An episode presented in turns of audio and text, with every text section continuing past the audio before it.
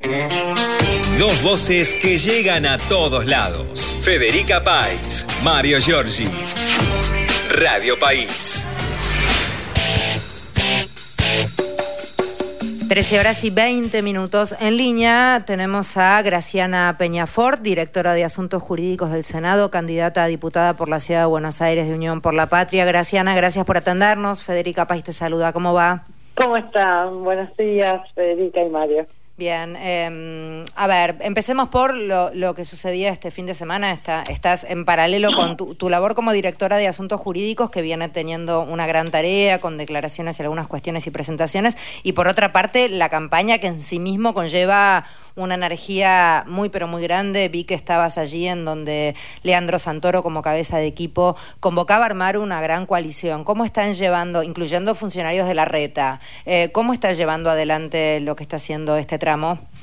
Mira, lo estamos llevando con mucho trabajo y mucha responsabilidad porque entendemos que hay que formular un nuevo compromiso con los ciudadanos de la ciudad de Buenos Aires eh, para que confíen en esta alternativa que les propone una ciudad más humana tan humana que incluso en su administración cotidiana va a convocar a todos los sectores, porque no queremos una ciudad solo por un sector de porteños, queremos una ciudad para todos, donde todos estemos cómodos, donde todos tengamos aquello que necesitamos y además necesitamos una ciudad con los mejores funcionarios posibles, que algunos que ya tienen experiencia, otros que van a aprender, este, pero necesitamos tenerlos a todos para tener un buen gobierno en la ciudad.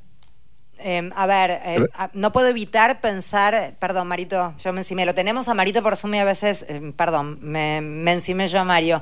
Em, no puedo evitar pensar en la campaña que este fin de semana vimos de Patricia Bullrich con una maqueta de un penal mm, en donde prometía un montón de, de, cuestiones en referencia a la seguridad de dicho penal eh, y en donde además le pone el nombre de, de, la vicepresidenta al penal. ¿Cuál es tu mirada con ese tipo de campaña? Mira. Sobre el nombre de la vicepresidenta, me parece que es un típico discurso de odio de los cuales no voy a hablar. Creo que la mejor manera es entender que es un discurso de odio y y, y no tomarlo. A mí me parece, lo otro me preocupa más porque las propuestas en materia penal requieren un estudio, no son cosas que uno ve en una película.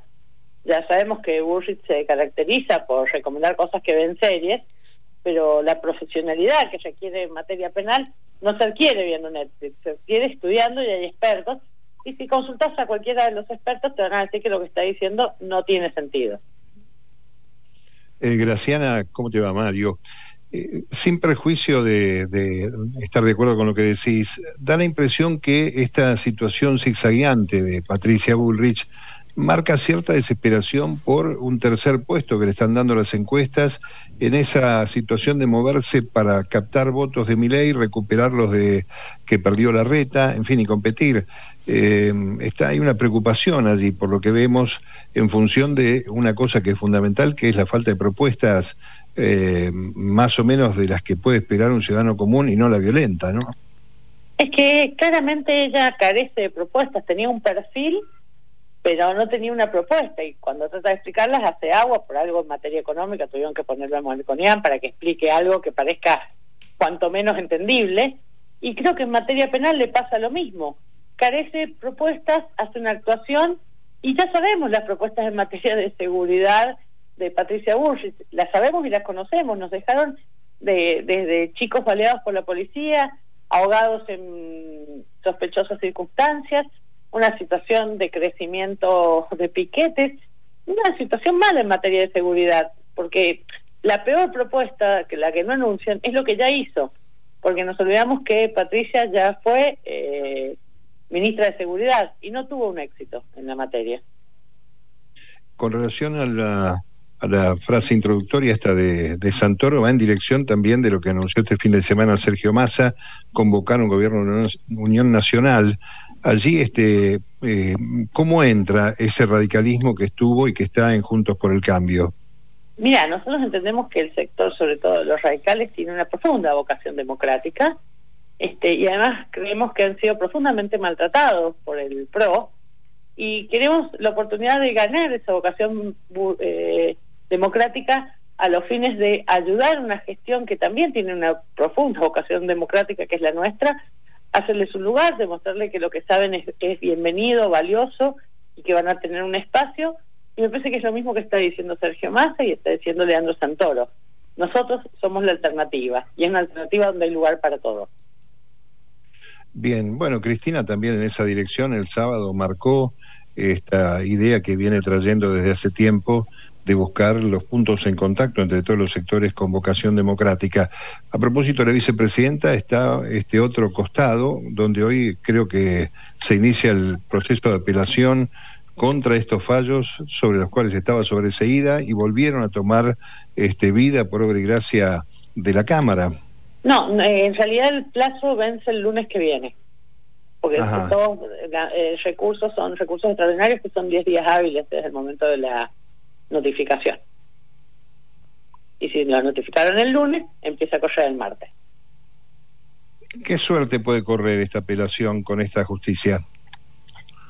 Mira, yo creo que yo voy a decir, voy a hablar de la causa que conozco, que es la causa memorándum, causa que quiero señalar, yo ya he cerrado dos veces eh, por inexistencia de delitos, creo que es la insistencia del Poder Judicial que está tratando de vengarse y tratando de aparecer en la agenda porque hoy han, han desaparecido porque su objetivo, que era perseguir a, Cristina Fernández de Kirchner, no lo consiguieron cuando Cristina declinó ser candidata y nuevamente aparecen intentando hacer algo que no sea solo el juicio político a la Corte. Eh, Graciana Peñaforte es quien está hablando, directora de Asuntos Jurídicos del Senado, candidata a diputada por la Ciudad de Buenos Aires de Unión por la Patria. Volviendo a la campaña, Graciana, no te quiero preguntar eh, cuestiones que no se puedan contar públicamente y que hacen más al nicho del laburo político de ustedes, pero ¿tienen eh, orientación de cómo vienen midiendo? Teniendo en cuenta con todas las pinzas del mundo, ¿no? Porque viste que reciben también. Es Yo te voy a decir, como ya te he dicho millones de veces, Federica, yo no creo en las encuestas. por eso, por eso. Ni, cuando me dan bien ni cuando me dan mal. Pero la verdad es que en este momento nos dan bien y no hace falta una encuesta la cual tengo desconfianza, lo veo en la recepción de la gente. La gente nos abre sus puertas, eh, nos cuenta las cosas que pasan, vienen a, los actos que organizamos. Somos muy optimistas, la verdad es que somos muy optimistas.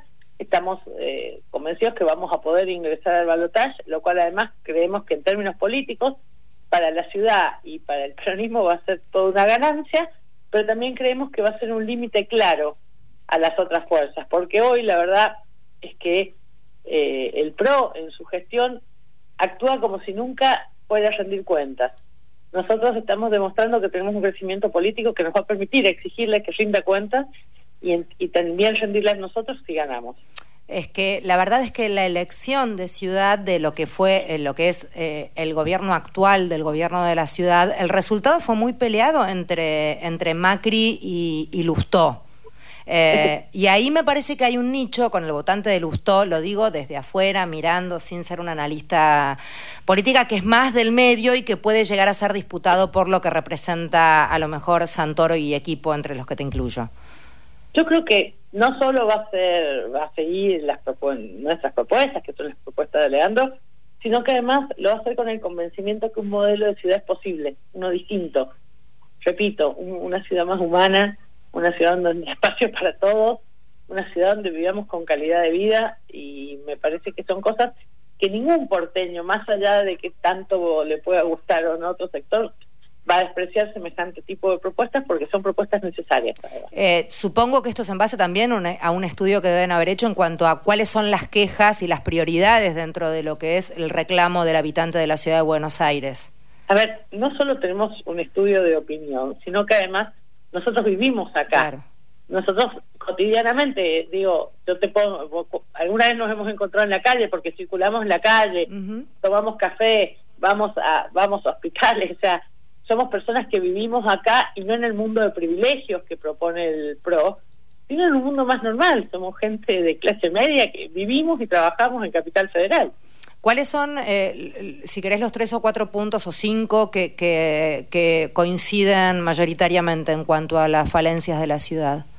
Primero creemos que esta es una, una ciudad muy desigual y apuntamos a solucionar esas desigualdades de manera inmediata van desde la creación de nuevas vacantes a través de convenios con el sector privado en materia de en materia de educación hasta mejorar el sistema de salud desde la, la forma en que se piden los turnos hasta la posibilidad de acceder a mecanismos de salud mental, sobre todo porque tenemos una población adolescente muy afectada por la pandemia que tiene urgencias en materia de salud mental a las cuales vamos a atender. También creemos fuertemente que hay que terminar con el negocio inmobiliario. La situación de los inquilinos en la capital federal es angustiosa. es angustiosa en buena parte del país, pero en capital federal, por los precios dolarizados, se vuelve absolutamente inabordable, generando no solo una, un profundo déficit eh, de viviendas, sino además mucha angustia en las familias. Y para eso algunas cosas que tenemos pensado es, por ejemplo, regular Airbnb, que está dolarizando las tarifas y los alquileres de los argentinos que pagamos en pesos y ganamos en pesos. Y además regular el uso de la tierra, porque no puede ser que la capital federal funcione como un barco, un banco, donde la tierra es una reserva de valor. La tierra tiene un fin social, algo que estudiamos los abogados desde el principio de la carrera, y que así debe ser utilizado.